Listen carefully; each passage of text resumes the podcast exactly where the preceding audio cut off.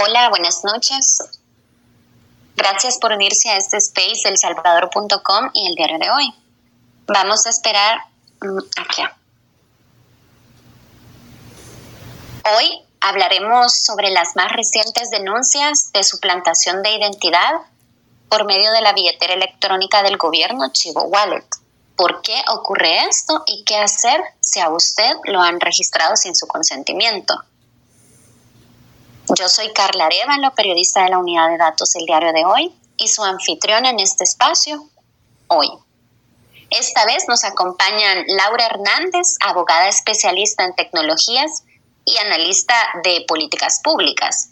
Y también tenemos a Mario Gómez, informático y crítico de cómo se ha implementado el Bitcoin en el país.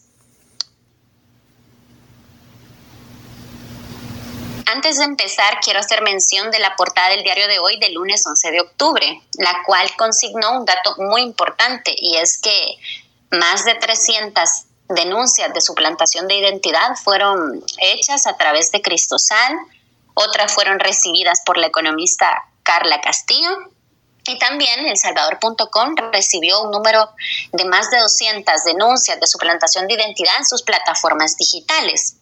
Esto en un lapso de 24 horas aproximadamente. Hoy hacemos este espacio para intentar comprender qué es lo que está pasando y le daré la palabra primero a Mario Gómez. Mario, ¿qué tal? ¿Cómo estás? Un gusto tenerte nuevamente con nosotros. Gracias por la invitación y para hablar de este tema bastante preocupante, ¿verdad? Con la, con la aplicación Chivo Wallet. Eh, Tal vez vale la pena apuntar que realmente este ha sido como el reporte más común que hemos observado eh, desde, que se, desde que se abrió la billetera, ¿verdad? Eh, y relacionado con otro problema que es el de que la gente reportaba que la aplicación no estaba haciendo una verificación adecuada de la identidad de la persona. Esto fue algo que incluso se reconoció desde el día cero. Eh, se lanzó la aplicación y una de las razones que dijeron por las cuales se había suspendido temporalmente la aplicación era porque se había saturado supuestamente el tema de verificación de identidad. Pasaron los días y mucha gente siguió reportando tener eh, dificultades, ya sea para eh, acceder a la aplicación o de pronto se encontraban con la sorpresa de que intentaban registrarse y les aparecía que su número de DUI ya había sido utilizado. Había otro grupo de usuarios, bueno, no usuarios, otro grupo de ciudadanos interesados en saber que no eh, estaban, digamos, interesados en bajar la aplicación ni en registrarse. Y eh, lo que descubrimos fue que en la parte de la aplicación que sirve para envío de, Bitcoin o eh, dólares, permite ingresar el número de documento de identificación y si aparece, digamos, el usuario registrado, nos permite o, nos indica que el, número de documento está habilitado para recibir eh, ya sea Bitcoin o ya sea dólares. Entonces, eh, mucha gente comenzó a, pedir a otros usuarios que, que, ya tenían instalada la billetera archivo comenzar a, consultar, ¿verdad? Sus números de DUI. Y ahí tenemos, como ya bien mencionabas, muchísimos reportes de gente diciéndonos que ellos nunca han descargado la aplicación, que nunca han ni siquiera, digamos, tenido el interés en, la wallet Chivo y aparecen eh, registrados en la aplicación, ya sea porque intentaron registrarse eh, y para ver, ¿verdad? Si ya tenían un registro o no, o porque eh, pidieron a alguien más que intentara hacer el envío de, alguna cantidad de, dinero, aunque no es necesario enviar, ¿verdad? Sino simplemente verificar el DUI, eh, y les aparecía, ¿verdad? Nosotros hicimos un ejercicio justamente a un mes de, la, de la de la entrada, ¿verdad? En, producción, le llamamos nosotros los developers de la aplicación Chivo, para tratar de estimar la cantidad de usuarios utilizando el segundo mecanismo, ¿verdad? El de verificar si en la pantalla de envío de, de, dinero nos permitía, digamos, enviar. Entonces agarramos números así al azar y nos dimos cuenta que casi la mitad, ¿verdad? De los, de los DUIs que, que, que, existen, de los documentos de identidad que existen, aparecen registrados. Entonces, nos parece muy raro que cuando se compara, ¿verdad?, con otras estadísticas de uso de la aplicación y de la criptomoneda en general, tengamos esta, esta discrepancia, ¿verdad? Aunque la gente, eh, o sea, nos llama la atención en particular, ¿verdad? Algunas encuestas que tanto antes de la entrada en vigencia, en, perdón, antes de la disponibilidad del archivo wallet, como eh, la última encuesta que hizo eh, Fusades en este caso, donde habla de un de que casi el 87% de la gente no reportaba haber hecho ninguna operación con criptomoneda. Entonces nos parece muy, muy, muy raro, ¿verdad? Que de pronto tengamos una eh, adopción, o bueno, más bien aparezcan registrados en la aplicación casi la mitad de los eh, DUIs emitidos, o al menos esa información fue la que logramos estimar eh, con el ejercicio del, 7 de, de octubre. Eh, y que al mismo tiempo tengamos muy poca gente reportando utilizar Bitcoin en general. Así que este es como un, lo que hemos visto, ¿verdad? Gracias Mario por, por esta introducción que has hecho sobre este tema. Pues yo quisiera saber una, algo que está relacionado con esto y es que hay quienes mencionan que la aplicación no tiene configurada una API para validación de identidad y que esto se trata más bien de una license checker, que no sé si esto tenga relación o no con la aplicación y el hecho de que se puedan registrar incluso cuando se le da clic a la fotografía, se puede registrar incluso un, un, objeto y no el rostro de una persona. Me gustaría que pudieras profundizar un poco de cómo funciona esto de la verificación de identidad a través de una aplicación y si tiene que ver esto de license checker con que no Chivo Wallet esté registrando cualquier objeto en sí. Ok, la idea de eh, los mecanismos para verificar, ¿verdad? Que una persona esté detrás de la aplicación, esencialmente eh, lo que tratan de hacer es eh, tres cosas. primero, solicitar algún documento que emitido, en este caso el DUI o el pasaporte, emitido por una autoridad de confianza, luego toman una fotografía de la persona, ahí es donde piden la famosa selfie, eh, y normalmente u otros sistemas un poquito más avanzados también nos explicaban hace unos días que también piden una prueba de existencia, una prueba de vida, ¿verdad? Que es como que la persona se mueva. Hay algunas billeteras, por ejemplo, esta que es muy utilizada, la de Binance, eh, pide también que la gente no solo tome una fotografía de ellos, sino que también, por ejemplo, abra la boca o se mueva. Eh, para validar, ¿verdad? Y lo que hacen estos sistemas es que comparan, ¿verdad? Si la persona que aparece en el documento realmente es, se parece a la persona de la, de la foto y también si, si esta persona es una persona, ¿verdad? De, eh, viva, ¿verdad? Porque la idea también es evitar que alguien tome una foto, por ejemplo, de, otra foto diferente o otra foto de redes sociales y se haga pasar, ¿verdad? Con esto. Estos sistemas existen más que todo en eh, billeteras de servicios de intercambio de criptomoneda y en aplicaciones bancarias por el tema también de prevención de, lavado de dinero, ¿verdad? Porque necesitan, digamos, conocer y asegurarse de que la persona que está utilizando la aplicación no se está haciendo pasar por alguien más, ¿verdad? Eh, como les decía, lo hemos visto en billeteras de servicios de intercambio de criptomoneda, pero eh, pues también en, en, algunas aplicaciones bancarias vemos este tipo de mecanismo, ¿verdad? De, de verificación.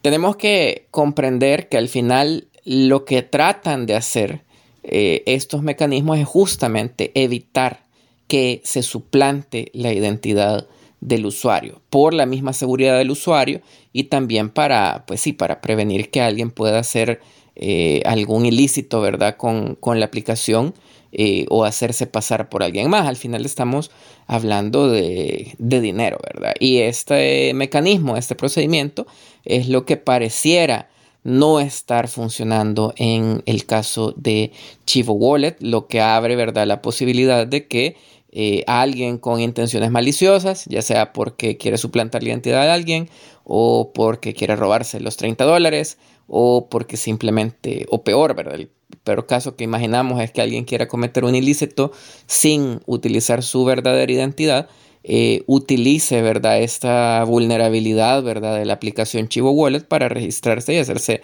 pasar por alguien más viendo todo esto que nos planteas, tú dices que no, no tiene la aplicación del gobierno, no tiene estos mecanismos. ¿Ustedes algún análisis, Mario, sobre qué es lo que tiene entonces Chivo Wallet para decir vamos a verificar la identidad o simplemente carece de este recurso? Pues pareciera que lo único que está haciendo es validando si el DUI eh, tiene, veamos, el formato de DUI y si este existe, ¿verdad? Aunque lo extraño y todavía no lo hemos confirmado, a excepción de algunos casos particulares, eh, de gente, ¿verdad? Que, dice que tenía algún familiar eh, fallecido y de pronto verificaron si el DUI estaba habilitado y aparecía. Pero no hemos determinado si esto es algo eh, generalizado o solo han sido casos bien particulares, excepciones, porque recordemos que también eh, hay gente que, no registra, ¿verdad?, a sus familiares o que este registro de, familiares fallecidos no está actualizado eh, y se suponía, o al menos eso es lo que pensamos, que Chivo de alguna manera iba a verificar contra el registro natural de, el registro nacional de personas naturales, ¿verdad? Para, para verificar, ¿verdad? Que, que la persona estaba viva, ¿verdad? Pero bueno, no lo sabemos, o sea, no tenemos forma de verificarlo eh, y estos casos nos confirman que esos, esas validaciones podrían estar fallando o simplemente no existen.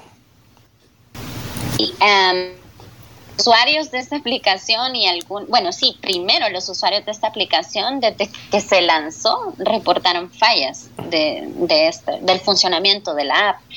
¿Qué otro tipo de fallas, aparte de quizá la más grave, que es el hecho de que se estén suplantando documentos de identidad, qué otro tipo de fallas han detectado ustedes, Mario? Ok, ah, las otras fallas que se han observado tienen que ver más bien con el tema de las transferencias. Eh, gente que reporta transferencias que o tardan mucho o no se logran confirmar dependiendo de la tecnología que se utilice, ¿verdad? Eh, el resultado es bien variante. Las transferencias desde billeteras, desde otras billeteras hacia Chivo, en general funcionan. No dan mucho problema si se hacen por eh, la red principal de Bitcoin, lo que le llaman on-chain o en la cadena de bloques, ¿verdad? Eh, si se utiliza la red de, microtransacciones Lightning Network, depende Cantidades pequeñas parecen pasar sin mayor problema. Cantidades más grandes eh, a veces no pasan porque no hay, eh, no hay lo que le llaman una ruta con suficiente liquidez, ¿verdad? Que es, eh, tiene que haber, ¿verdad? Suficiente canales de pago, ¿verdad? Con suficiente Bitcoin para poder pasar la transacción. Entonces, hay gente que nos ha reportado que con cantidades grandes simplemente la transacción eh, se cancela y nunca llega, ¿verdad? Eh, la mayoría de reportes que, hemos observado es ya sea sacando eh, de, Chivo a otras billeteras. la experiencia es muy variable, ¿verdad? Hay gente que dice que no le da absolutamente ningún problema, que, que la han utilizado y que les funciona. Hay otra gente que dice que han esperado varios días y todavía no les aparece la transacción eh, hacia afuera de la billetera Chivo. Y el otro tema también es con las transacciones bancarias, ¿verdad? A veces funcionan, a veces no. Eh, un poquito más de lo mismo, ¿verdad? Hoy, nada más hoy en la mañana, un amigo mío me estaba contando que había intentado hacer varias transacciones al banco y a veces le funcionaban, a veces no. Y lo que le decían de Chivo era que era el problema con el banco, ¿verdad? Pero es muy extraño, ¿verdad? Que, que, que hay una experiencia tan variable y, y, pareciera, o al menos la gente de soporte dice que nunca el problema es con la, con la aplicación Chivo, ¿verdad? Más bien parece que hay un problema, ¿verdad? Interno eh, y, no quieren, digamos, eh, al menos públicamente aceptar que, están teniendo fallos al respecto del tema de las transferencias. Ese es como el segundo error.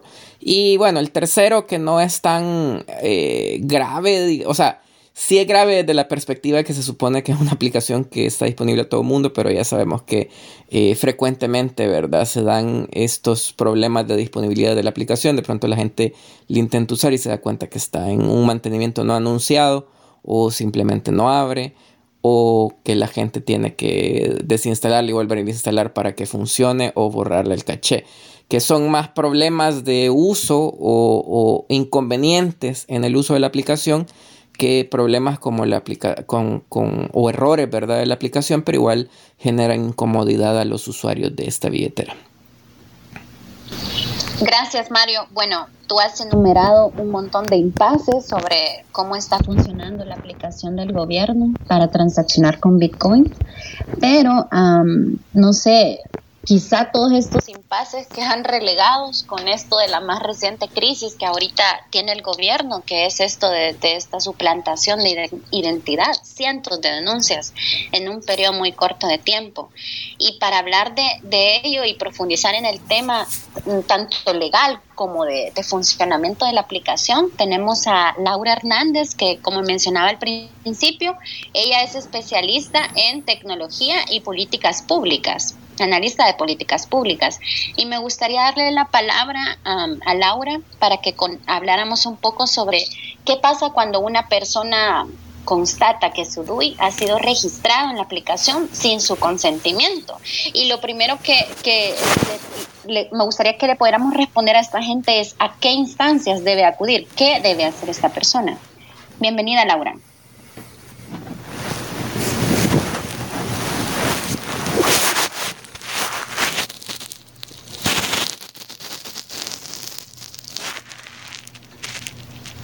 Hola, Laura. No sé si tenemos algún problema con la conexión.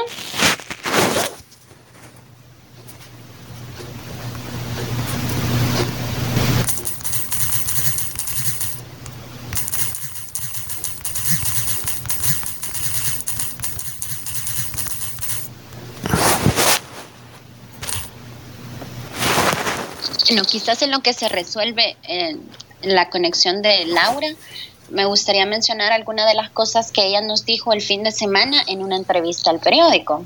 Em, ella estaba, hablaba sobre lo delicado de, este tema en cuanto a la suplantación de identidad y lo que podría pasar después de después de, de, registrarse, de crear un perfil. ¿no? Y empezamos con el hecho, bueno, ella mencionaba em, que la, persona que está detrás del registro del DUI, que no es de su propiedad, está creando un perfil en línea, un perfil que sirve para hacer transacciones de dinero, sobre todo en una aplicación, y que este pudiera llevar incluso a que se cometan actividades ilícitas como la extorsión. Como la extorsión, entre otros el lavado de dinero, entre otros. Entonces, Laura mencionaba algunos de los, de los delitos que estarían relacionados con este... Hola, Laura.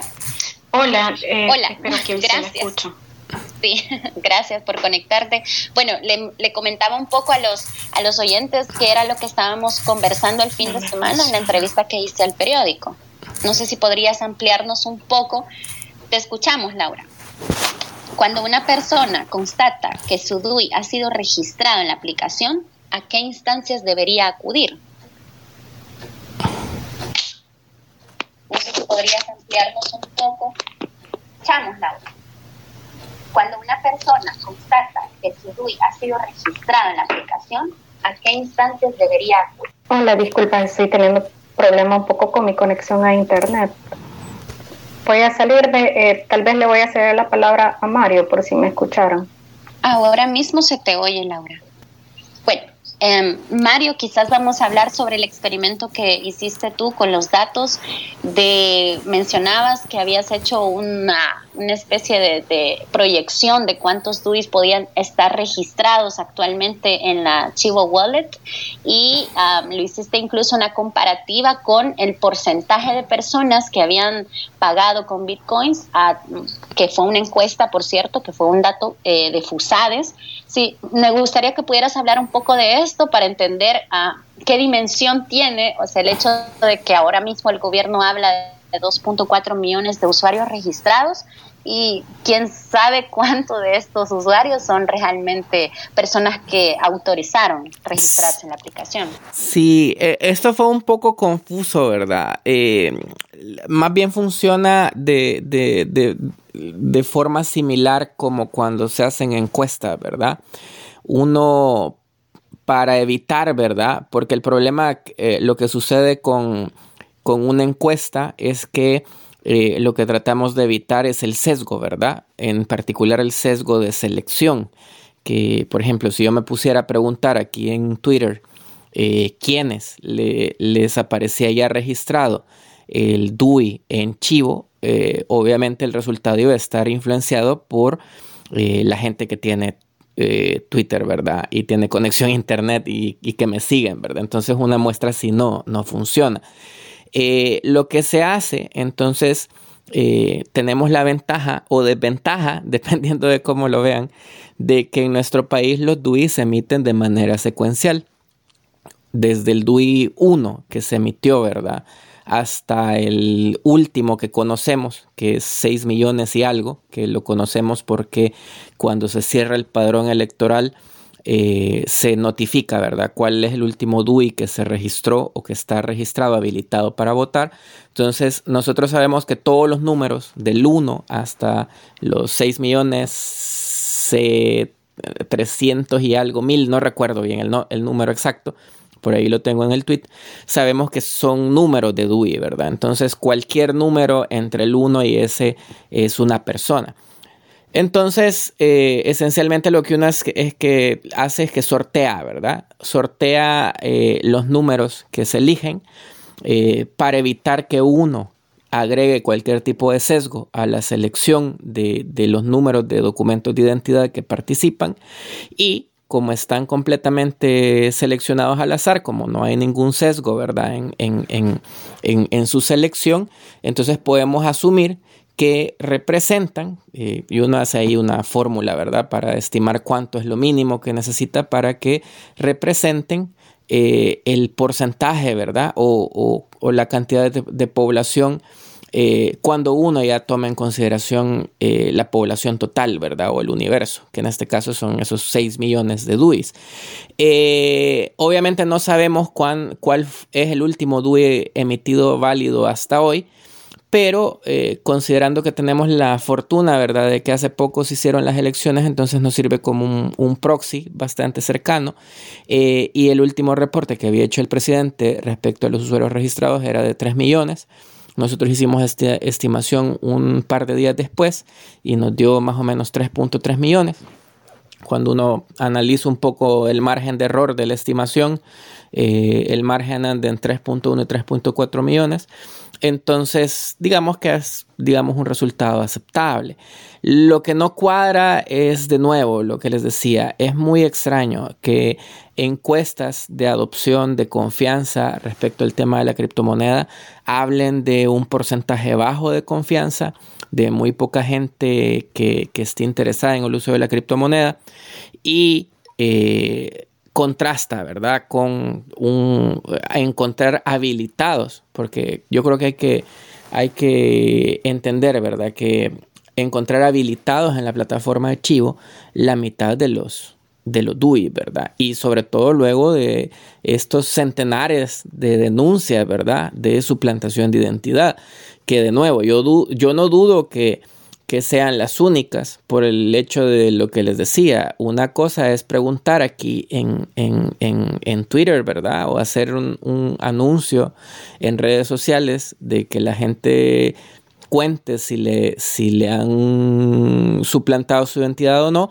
Y otra cosa es eh, ya lo que ocurre fuera, ¿verdad? La gente que ni siquiera tal vez tiene un teléfono o ha instalado la aplicación que ni se ha enterado eh, y posiblemente tiene ahí registrado su, su, documento. Entonces, ese fue como el ejercicio que hicimos.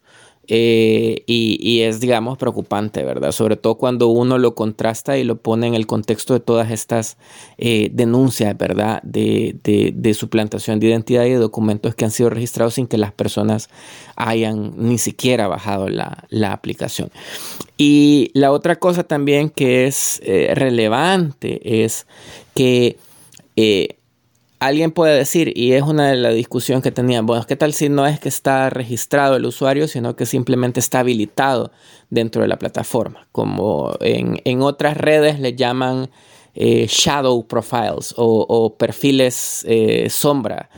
Eh, esto es algo que hacía, por ejemplo, Facebook con sus usuarios, que si alguien te tomaba una foto, eh, él identificaba, porque ellos tienen, digamos, mecanismos muy avanzados de, identificación y, lo que hacía es que aunque no estuviera registrado, ellos te daban un, identificador y cuando te registrabas por primera vez, lo primero que hacía era que te comenzaba a recomendar todas las fotos de, que los usuarios habían eh, tomado de vos, ¿verdad? Como para decir, mira, aquí hay contenido que puedes comenzar a usar en tu cuenta. Eh, Chivo no es tan avanzado, ¿verdad? Como Facebook, pero es un poco preocupante si de pronto la razón por la que aparecen tantos DUIs habilitados es porque se han prehabilitado eh, documentos de identidad. Eh, sobre todo porque esto también pondría en entredicho el tema de la, ah, de la opcionalidad o de, que sea opción, ¿verdad? El uso de la plataforma Chivo, porque ¿qué pasa si de pronto a nivel de empresa de Chivo SASB eh, nos registran, ¿verdad? Un DUI, nosotros sin saber eh, dónde queda, ¿verdad? La, la libertad de opción o de uso de la plataforma, porque eh, de nuevo, el, con solo conocer el documento de identidad, algo que normalmente los empleadores conocen, eh, ya nos pueden, digamos, hacer una transferencia en, Bitcoin eh, sin que nosotros ni siquiera hayamos optado por eh, utilizar el servicio. Yo creo que esto es bastante también eh, relevante y, preocupante si, si, esa fuera la explicación alternativa, ¿verdad? Al número tan grande de, perfiles habilitados dentro de la plataforma Chivo. Creo que, Laura está de regreso. Sí, eh, Laura, no sé si ya puedes hablar. Probemos. Bien, te escucho. Perfecto. ¿Sí? Ah, ok, perfecto. Yo creo que voy a estar un poco con, delay. Sí, muchas gracias por la invitación. Eh, eh, me, hacía una pregunta relativa a los mecanismos o las instancias donde se le puede, donde la gente podría acudir, ¿no? Exacto. Ok, sí, bueno, eh, la verdad es que todo este problema, como dijo Mario al inicio, lo han reportado eh, cientos, si no miles de personas. Y bueno, de acuerdo a cómo están, como al marco normativo que existente actualmente, eh, podrían haber varias alternativas. No necesariamente eh, nos tenemos que quedar una y tampoco necesariamente tenemos que seguir todas. yo creo que la institucionalidad está eh, sometida a prueba en este momento, puesto que sí hay varios mecanismos en donde las personas, eh, mediante las cuales las personas podrían eh, de alguna manera reclamar los diferentes derechos que pudieran salir afectados por el uso no autorizado, por el registro de su DUI en, esta plataforma. Eh, pues yo he estado tratando de identificar cuáles pudieran ser esas, esas instancias, esas vías, tanto eh, administrativas eh, como otras que no sean administrativas necesariamente y creo que, que pues una de esas instancias creo que debería de ser la fiscalía puesto que por medio de este uso no autorizado del DUI eh, se pudiera estar afectando varios derechos y esto pudiera eh, eh, afectar también en el futuro. Bueno, desde ya, desde el solo registro del DUI en la aplicación ya hay una afectación al derecho de las personas que no han consentido a ese registro y quien es competente, eh, la autoridad competente para, para, para investigar eh, esa acción delictiva eh, sería la fiscalía. Yo creo que es algo que la fiscalía eh, puede hacer de oficio por mandato constitucional. La fiscalía tiene ese mandato, esa, esa obligación y esa responsabilidad de investigar los delitos. sin embargo, eh, pues también las personas pueden interponer un aviso eh, haciendo eh, prácticamente como un llamado ¿no? para, para, que la, para que la fiscalía investigue qué es lo que ha sucedido, porque en este tipo de, de, acciones pudiera haber incluso un concurso de delitos. Yo no soy propiamente especialista en materia penal. Hola, buenas noches. Bueno, pedimos una disculpa a los oyentes porque por alguna circunstancia fuera de nuestro control el space se cortó. Pero ya estamos de regreso y le hemos pedido a Mario que nos haga el favor de lanzar nuevamente el space debido a que desde la cuenta elsalvador.com ahora mismo esto es imposible. Vamos a esperar a que se conecte Laura. Hola Enrique. Bueno, ahorita no tenemos... Ah, permítame. Ahora mismo tenemos a dos abogados que son Laura y Enrique Anaya. Vamos a continuar con Laura. Si es posible, Laura, ¿nos escuchas? Hola, sí, no sé si ustedes me escuchan. Fuerte y claro. Sí, perfecto. Ok. Ah, qué bueno. Eh, salió mejor entonces que cancelar en el space porque creo que ya me funciona mejor. Eh, sí, entonces, como les decía, eh, estas afectaciones eh, al derecho, puesto que tenemos un derecho todos los ciudadanos de, tener control sobre nuestros datos personales y pues el DUI es contiene varios datos personales. Es un documento que únicamente debe ser utilizado con nuestro consentimiento con nuestra autorización. Y en estos casos eh, no ha sucedido eso, han habido registros, cientos de registros en la plataforma eh, Chivo Wallet eh, y muchos ciudadanos han estado reportando el uso no autorizado de su DUI, el registro no autorizado de su DUI. Eso ya eh, representa una afectación a ese derecho a la protección de los datos personales. Sin embargo, mediante este registro pudiera haber también otro tipo de afectaciones. Entonces, y eh, creo que una de las, de las instancias, como les decía anteriormente, que debería de investigar de oficio, porque es una gran afectación eh, a, nuestro derecho, que también puede derivar en, muchas otras afectaciones eh, a otros derechos económicos, a derecho a la intimidad, a nuestra privacidad es la fiscalía quien debería de, investigar. Eh, si bien los ciudadanos podemos interponer avisos, eh, pero también la fiscalía tiene eh, la responsabilidad y tiene la facultad constitucional de hacerlo de oficio. por eso decía al principio que creo que esta es una oportunidad para para la institucionalidad del país, para que funcione en favor de los ciudadanos, en favor de los cientos y miles de ciudadanos que no han consentido el registro de su DUIs.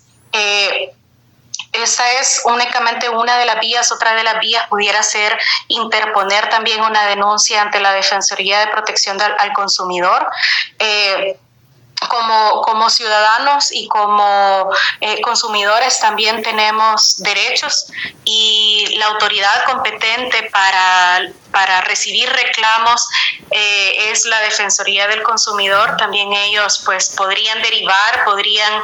Eh, defender nuestros derechos que, que, que pudieran salir afectados mediante este registro, puesto que recordemos que mediante el registro en la aplicación es transacción y si no sabemos qué tipo de transacciones se están realizando y si no sabemos tampoco cómo esas transacciones pudieran afectarnos en el futuro, pues eso es algo que también debería de, que es algo que, que, nos, que nos puede afectar, que, que, a las personas que ya han salido registradas ya les ha afectado. Entonces esa es una competencia también de la Defensoría del, del Consumidor y también eh, eh, las, la, empresa o las empresas responsables eh, por el manejo de esta aplicación, que pudieran ser, pudieran ser muchas personas naturales, jurídicas, las posibles responsables.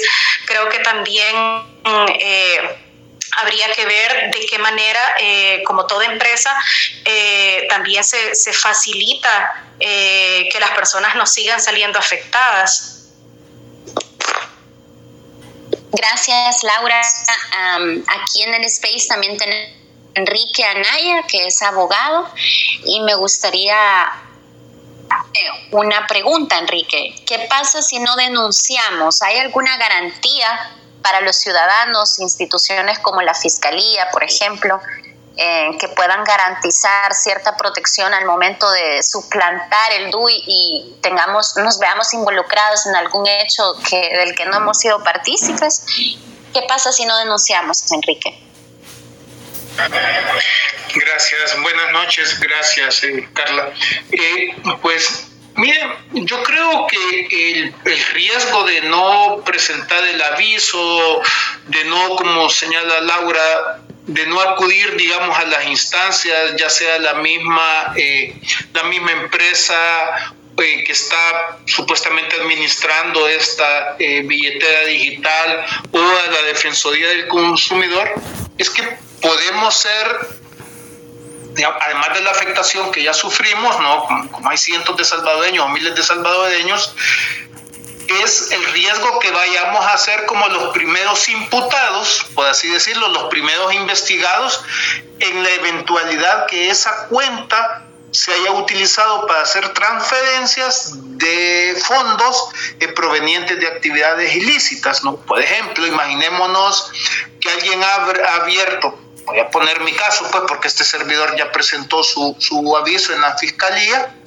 eh, Imaginémonos que la persona, que yo no sé quién ha sido, que haya abierto la cuenta con mi número de DUI, no sé qué foto ha puesto, no puede ser que quizás por el padecido ha puesto la foto de Marlon Brando, ¿no? Pero eh, con eso, pues pudiera ser pues que imaginémonos se hace transacciones provenientes de extorsiones, si después se hace una investigación y la cuenta está abierta a mi nombre con mi número de DUI, pues al primero que van a ir a buscar por esa supuesta participación, ya sea en lavado de dinero o recepción de fondos provenientes de actos ilícitos, es a quién a nombre de quién aparece la cuenta. Entonces, pues para intentar, yo sé que suena muy egoísta, ¿no? Pero para intentar evitarnos los problemas, pues vayamos a presentar el aviso o vayamos a presentar la queja ante la Defensoría del Consumidor y yo diría, y quizás hagamos las dos cosas, porque eh, para intentar evitar eh, cualquier afectación, ¿no? Y, y, para concluir, yo creo que Laura ha señalado un punto muy importante. Lamentablemente, lo que más me preocupa de esto es que a pesar que desde hace más de por lo menos ya dos semanas está siendo muy constante eh, las denuncias, no estoy ocupando el término, eh, el vocablo en, sentido jurídico, sino en, términos, digamos, este, genéricos, equivalentes a quejas o reclamos ciudadanos sobre estas hurtos de identidades, suplantación de identidades, pues veo una inacción de las instituciones que me parece realmente preocupante. No quiero especular más de allá, pero es que en esto la fiscalía tendría que haber estado ya súper activa. La Defensoría del Consumidor, si es que la Defensoría del Consumidor sale a decir que va a hacer investigaciones cuando ha subido, digamos, cuando sube 25 centavos el frijol y la gente, el libro de frijol y la gente se empieza a quejar, pues ahí sale que va a investigar, dice, eh, a todos los distribuidores de frijol a ver si no hay acaparamiento, no de los productos y todo, y hace y monta un gran show. Ahora en cambio hay cientos o miles de, quejas de ciudadanos y no, no se da por enterada ni la fiscalía, ni la Defensoría del Consumidor, o también, por ejemplo, la Corte de Cuentas de la República. Y me dirían, ¿por qué la Corte de Cuentas de la República? Bueno, si es que se están abriendo perfiles o se están registrando usuarios de forma fraudulenta, pues también se está obteniendo los 30 dólares de forma fraudulenta. Y por lo tanto, no soy un especialista en derecho penal, pero me parece que se están estafando al Estado. Y si terminan siendo miles, o qué sé yo, un millón de personas, si, es un millón de personas, pues podría ser que una mafia se ha llevado 30 millones de dólares. Tengo la impresión, y esto es una especulación, que la investigación como que no se quiere hacer, ¿no? Y vemos que el gobierno ha guardado absoluto silencio sobre este tema, porque en el mejor de los casos lo que demuestra es la debilidad y la falla de la seguridad del sistema, de esta billetera digital. ¿No? Que, que, pues les digo, o sea, digamos, sin un sistema de reconocimiento faciales, pues que no. Entonces, pues yo no sé si sea cierto, pues lo que ha circulado tanto en redes sociales como el hecho que le toman una foto a una taza o le toman una foto a algo, si eso es así, pues absolutamente terrible. Por eso en el aviso, digamos, con esto concluyo que presenté en la fiscalía, pues este servidor pide que efectivamente se hagan todas las diligencias probatorias, pero de modo específico que se reciba mi declaración jurada. porque yo pretendo declarar bajo juramento que yo nunca he habilitado, que nunca me he registrado y que yo nunca he autorizado que se utilice mi número de DUI para eso. Pero además que se requiera a la empresa Chivo SADCB que entregue el registro, ya sea físico o virtual, sobre la base del cual han abierto una cuenta a mi nombre. Se se ha registrado un usuario a mi nombre. Y quiero saber también a qué número telefónico fue que se ha vinculado esa, esa cuenta. Y en último lugar, pues que se informe y que se investigue y que esa empresa remita a la fiscalía todas las operaciones que se han hecho desde esa cuenta, ya sea recibiendo o ya sea enviando. Porque el problema es que va a ser una cuenta a mi nombre sobre la cual yo no tengo acceso, porque esa cuenta no se ha abierto con mi número telefónico. Ni siquiera sé, digamos, qué cuenta es, ni tengo la llave de esa cuenta. Así que puede ser sumamente grave, pero lo que me preocupa con franqueza es la inacción de las entidades públicas, que como muy bien dijo Laura, esto representa un reto, está a prueba. Vamos a ver si en realidad esto, al menos en este punto, logra funcionar algo, pero las señales que veo me parecen de una inacción y me preocupa mucho. Por ahí termino ahorita, Carla, gracias.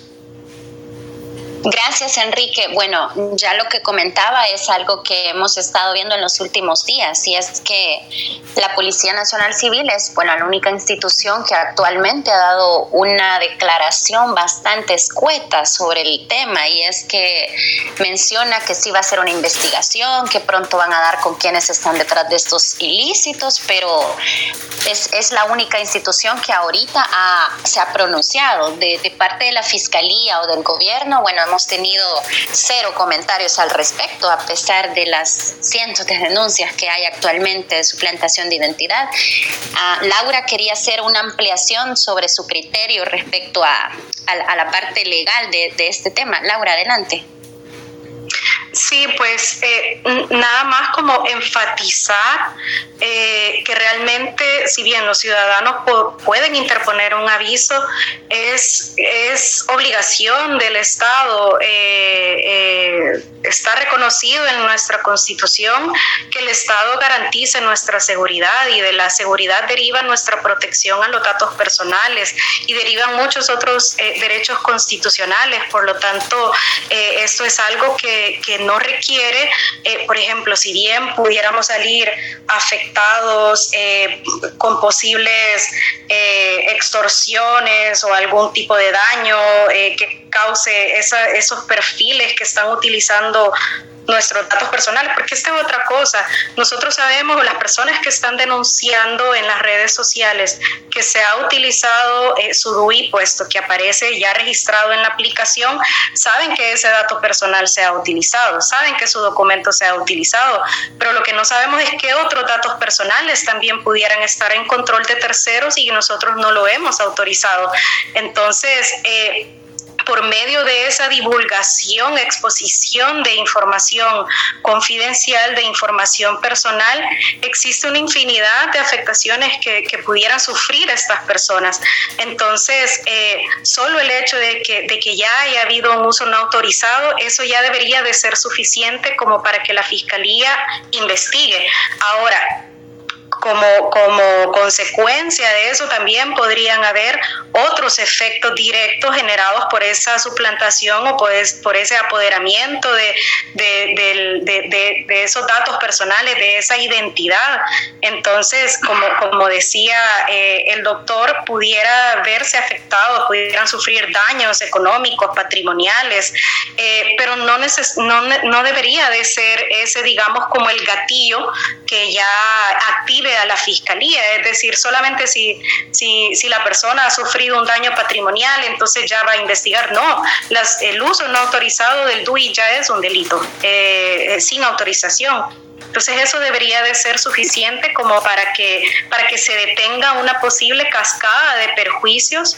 Eh, que podría incluso, como decía anteriormente, eh, incluir ataques a, la privacidad, a la intimidad.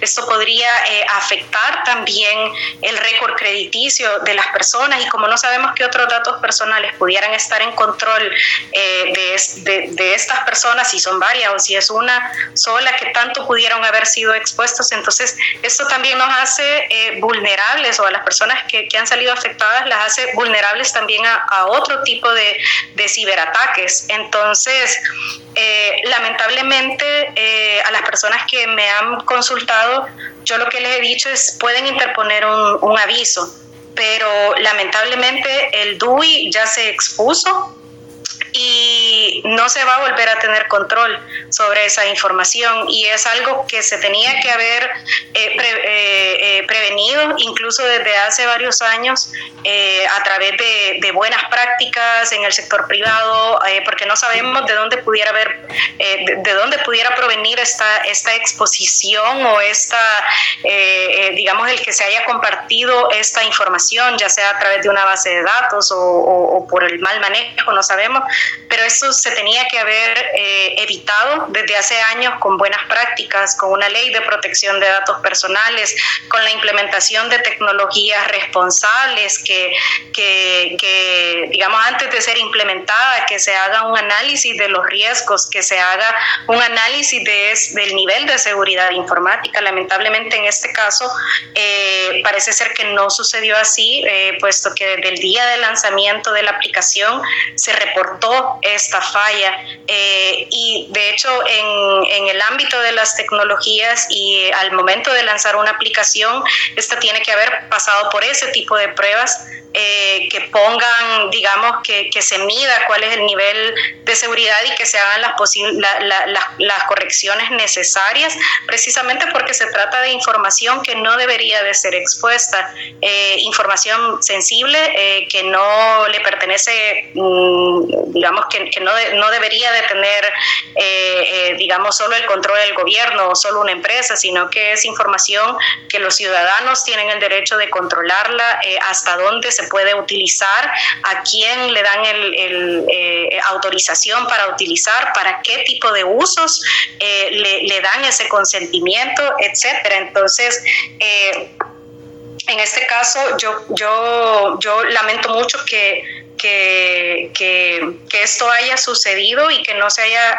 digamos, eh, evitado antes del lanzamiento de la aplicación y aún después del lanzamiento de la aplicación y ante las, las varias denuncias y varias noticias que anunciaban eh, sobre la existencia de esta falla que no se haya corregido.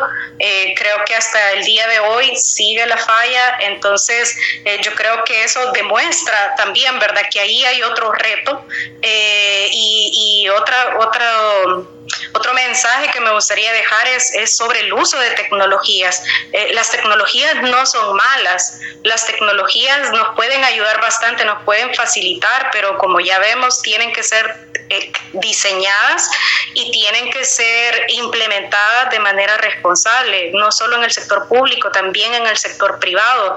Eh, Entonces, si bien nosotros podemos controlar nuestra información, pero también existe, eh, digamos, como una corresponsabilidad eh, al momento de, utilizar las tecnologías, eh, pero sobre todo estas, estas instancias, estos actores que tienen esa gran capacidad y que además tienen obligaciones también por normativas vigentes, deben de, desplegar tecnologías que, que, garanticen la protección de los derechos de los ciudadanos y ante la desprotección de los derechos de los ciudadanos, ciudadanos son las instituciones competentes las que deben de actuar de la manera más rápida. Eh, eh, creo que, en este caso, eh, como, como les decía, este es uno de los delitos que, que, pudiera estarse configurando. pues el delito ya de, de, la utilización del DUI ya se configuró y, pues lamentablemente no sabemos cuáles pueden ser todos esos efectos de las personas eh, eh, eh, que, han, que han visto que se ha registrado su DUI.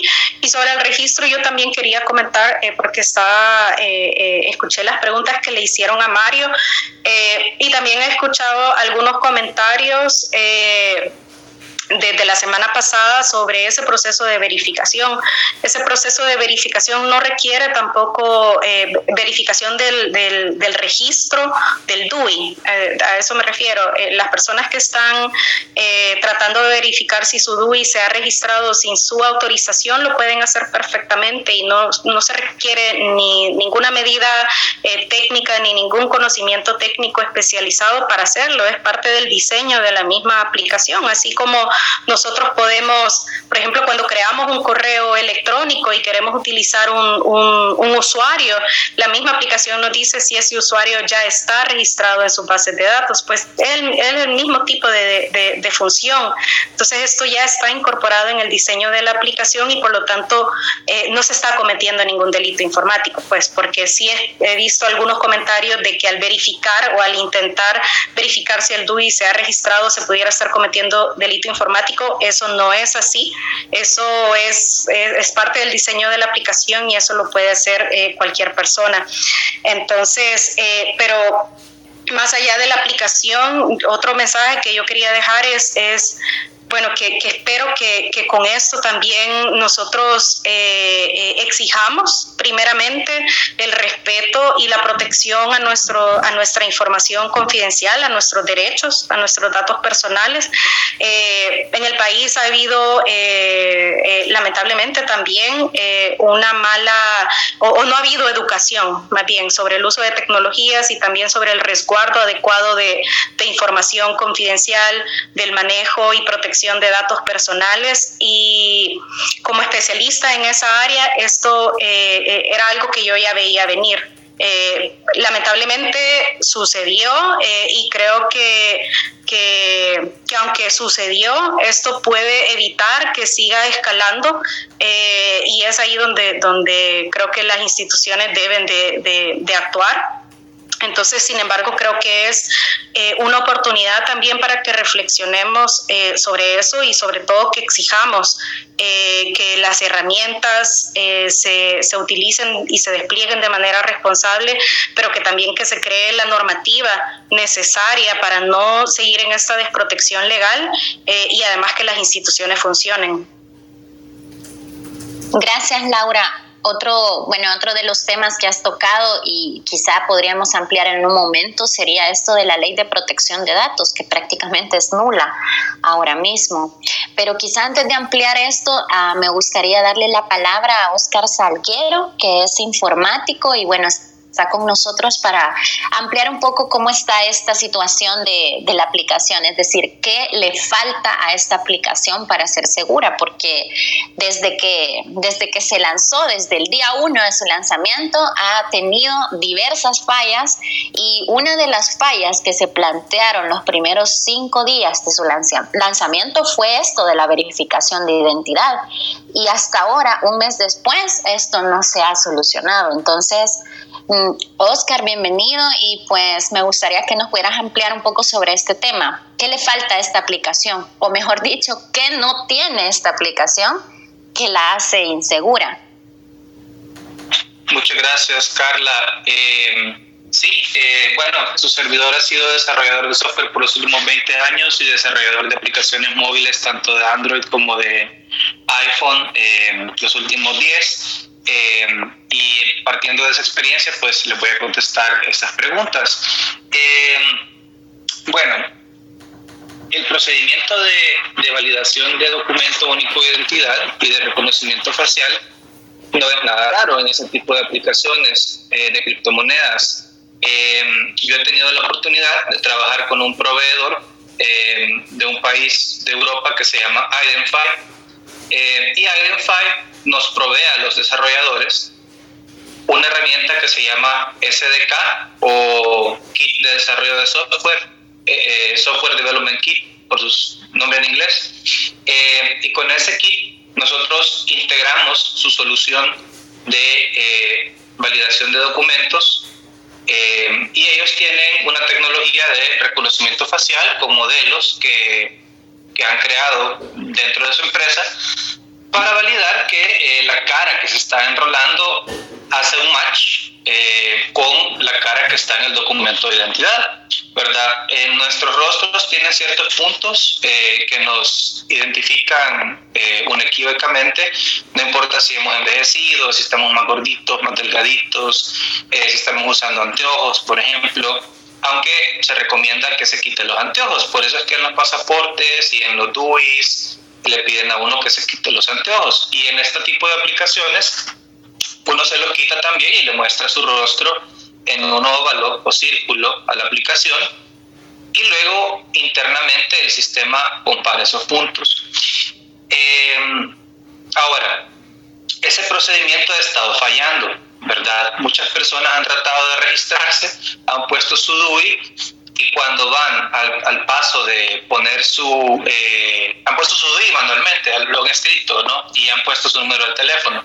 Y luego al llegar al paso de validar su documento de identidad, toman la foto del, eh, frente, del reverso, luego se toman la selfie famosa, ¿verdad? Que es para el, el reconocimiento facial y comparar estos puntos del rostro con la foto del DUI, se topan con que da un error y no se pueden registrar.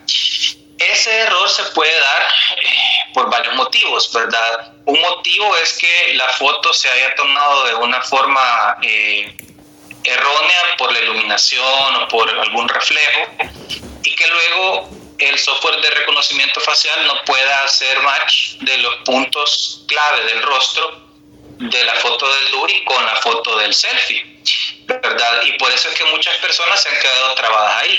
Ahora, en ese escenario, afortunadamente ha sido el dueño del DUI y el dueño del rostro el que se ha metido en ese predicamento y ahí no les va a quedar más que eh, seguir intentando cambiar como la iluminación del, del DUI, eh, porque a algunas personas les ha funcionado si lo hacen digamos, al quinto intento, al sexto intento, o le cambian la luz eh, al, al, cuarto en donde están, si quitan el flash, etc. Entonces pueden probar eso. Y últimamente, si no les funciona, tienen que llamar al soporte técnico de Chivo. Entonces, por ahí eh, se dan dificultades del lado de la experiencia de usuario y, eh, de la falta de educación que ha habido para enrolarse en esta aplicación. Los desarrolladores eh, tratamos de prevenir esto con un paso previo que se llama onboarding, que es un paso como de educación. En el, en el onboarding es como lo primero que ve un usuario cuando abre una aplicación nueva eh, y es como un mini tutorial, como de tres diapositivas que se pasan de izquierda a derecha, de derecha a izquierda, eh, donde se le enseña al usuario eh, cómo utilizar la aplicación, ¿verdad? Cómo registrarse. Algunas aplicaciones tienen onboarding para el registro y tienen otro onboarding para eh, el uso mismo de la aplicación. Entonces, eso pudiera haber ayudado, ¿verdad? Eh, la educación previa, una campaña, así como el gobierno es tan bueno para hacer cuestiones de medio, ¿verdad? Videos en 4K y, y con drones y renders. Sería bueno que hubieran hecho una campaña informativa, ¿verdad? En todos los medios de comunicación para que hasta el último salvadoreño, en el último rincón, ya tuviera por lo menos un indicio de cómo iba a ser. Eso hubiera reducido los problemas mucho. Ahora, em, ¿cómo se podría mejorar la, la, seguridad de la aplicación de Chivo Wallet? Ahorita una de las cosas que más me preocupa es que están eh, confiando en, el, la entrega de mensajes de texto vía SMS eh, utilizando las telefónicas y eso como autenticación de doble factor para que usted le, reciba un, un, PIN ¿verdad? de seis dígitos cuando ya se está enrolando y lo pone como una confirmación. Eso en todas las aplicaciones bancarias en Estados Unidos ya no eh, prácticamente se ha eliminado. Ahora lo que le recomiendan a uno es que tenga una aplicación como el Google Authenticator que le va a generar ese eh, factor de esa autenticación de doble factor. Siempre genera un PIN de seis dígitos basado en una llave de tiempo que va cambiando. Entonces cada, eh, cinco segundos le cambia el PIN de seis dígitos y la aplicación tiene ese mismo generador, digamos, para ese código y así lo identifica. Eso sería un buen, un buen primer paso para hacer que la aplicación sea más segura, pero hay que entender que implicaría bajar una segunda aplicación y que el usuario sea lo suficientemente eh, letrado tecnológicamente para tenerla. ¿no? Entonces, digamos que la segunda mejor opción que han tenido y por la cual se fueron es tener el mensaje de texto, porque todos aprendemos a recibir mensajes de texto eh, de forma relativamente sencilla. Pero otro de los grandes problemas que tiene la aplicación es el uso del DUI.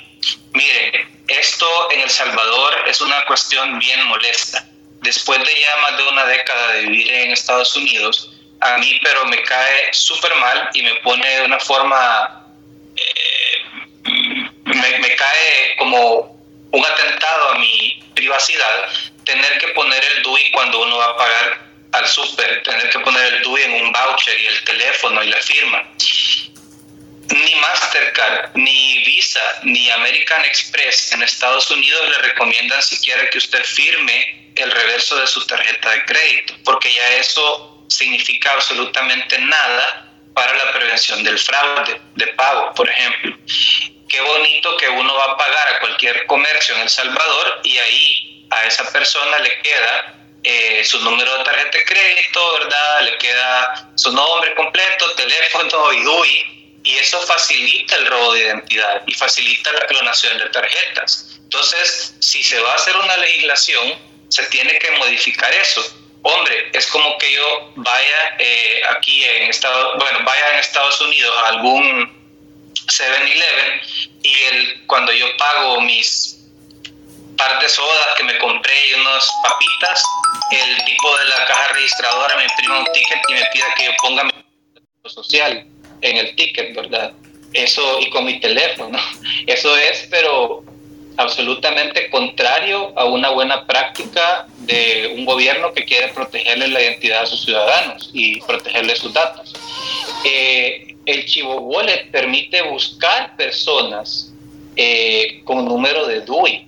Eso es, pero súper inseguro. En las aplicaciones que su servidor ha desarrollado para bancos en Estados Unidos que hacen pagos, así como tipo Venmo, yo busco a mi destinatario que le voy a mandar el dinero con correo electrónico y con número de teléfono. Y sí, entonces accesa a mis contactos y me permite encontrar a alguien dentro de mi libreta de direcciones y mandarle el dinero. Si esa persona ya está enrolada en la aplicación, le va a caer una notificación. Y si no está enrolada, también le va a caer al menos un enlace vía mensaje de texto para que se baje la aplicación.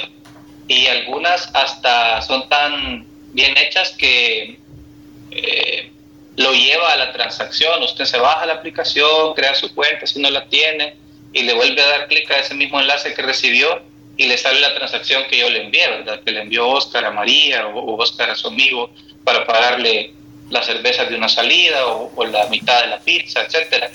Pero eh, en, en Chivo Wallet se han cometido tantos horrores con la protección de datos de los usuarios que es increíble, ¿verdad? Eh, otra de las cosas que pudieron haber hecho, ya de la última, para no extenderme mucho, es haberla aprobado mucho más, porque las aplicaciones de este tipo no pueden tomar tres meses, no pueden tomar cuatro meses para entregarle una aplicación de calidad al usuario. Eh, en mi experiencia, lo mínimo que se necesita para desarrollar una aplicación son unos seis meses.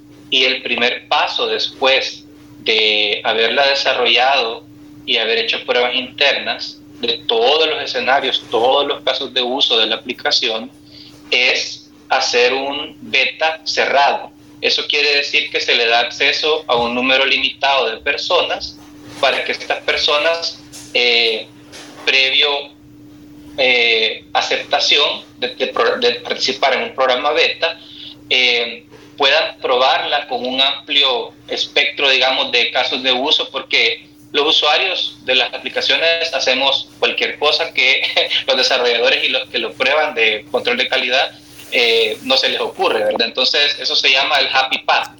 Los desarrolladores y muchas veces la gente de Quality Assurance eh, tratamos de vencer el happy path o el golden path, que es como la forma correcta de hacer una transacción, y luego viene un usuario y lo primero que hace es que rompe ese, ese golden path o ese camino ideal y, ahí salen los, los problemas. Entonces, pudo haber sido algo tan sencillo como que hubiera una campaña de educación previa y se le siguiera un procedimiento estándar para eh, el desarrollo de la aplicación, pasando por un, una época de beta, que pudo haber sido un mes,